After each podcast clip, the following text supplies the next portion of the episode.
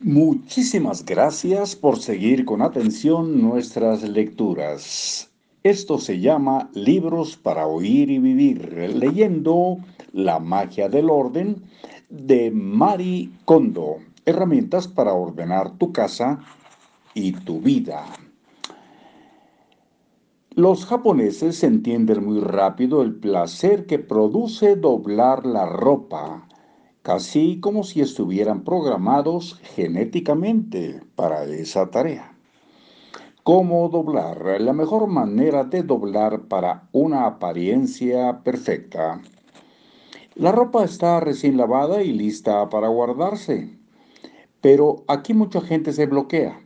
Doblarla parece un trabajo excesivo, sobre todo porque volverá a usarse muy pronto Muchas personas no se molestan en hacerlo y muy pronto tienen un montón de ropa en el suelo. Caen en la rutina diaria de tomar algo del montón para ponérselo mientras la pila crece y crece hasta que, al final, cubre la habitación de esquina a esquina. Si esto te describe, no te preocupes. Ninguno de mis clientes sabe cómo doblar la ropa adecuadamente cuando empieza a tomar clases conmigo. De hecho, varios de ellos han confesado que nunca la doblan. He abierto armarios tan llenos que la ropa parecía haberse envasado al vacío y he visto cajones repletos de prendas enrolladas y retorcidas como fideos. Podrías incluso pensar que mis clientes desconocen el significado de la palabra doblar.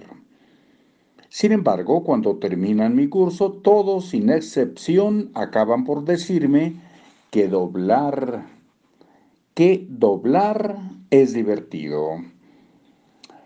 Una de mis clientes, una joven veinteañera, detestaba tanto doblarla que su madre lo hacía por ella. Sin embargo, durante el curso llegó a gustarle tanto que incluso enseñó a su madre cómo doblarla correctamente. Cuando domines esta técnica, te gustará practicarla todos los días y será una habilidad útil para el resto de tu vida. En verdad, ir por la vida sin saber doblar la ropa es una enorme desventaja. El primer paso es visualizar cómo se verá el interior de tu cajón cuando termines.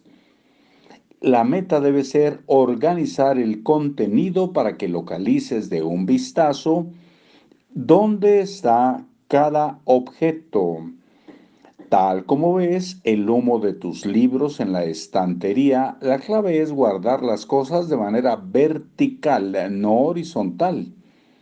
Algunas personas imitan los aparadores de las tiendas, pues doblan cada prenda para formar un gran cuadrado y luego ponen una sobre otra. Eso está muy bien para mostrar los artículos de temporada en las tiendas, pero no para lo que nos proponemos hacer en casa, donde nuestra relación con esas prendas es a largo plazo. Hasta muy pronto.